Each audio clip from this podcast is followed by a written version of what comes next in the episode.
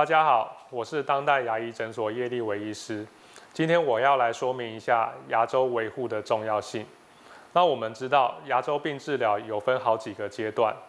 那在第一个阶段和第二个阶段是属于我们比较积极治疗的时期。那在这个治疗过后，其实很多患者会忽略后续定期保养的重要性，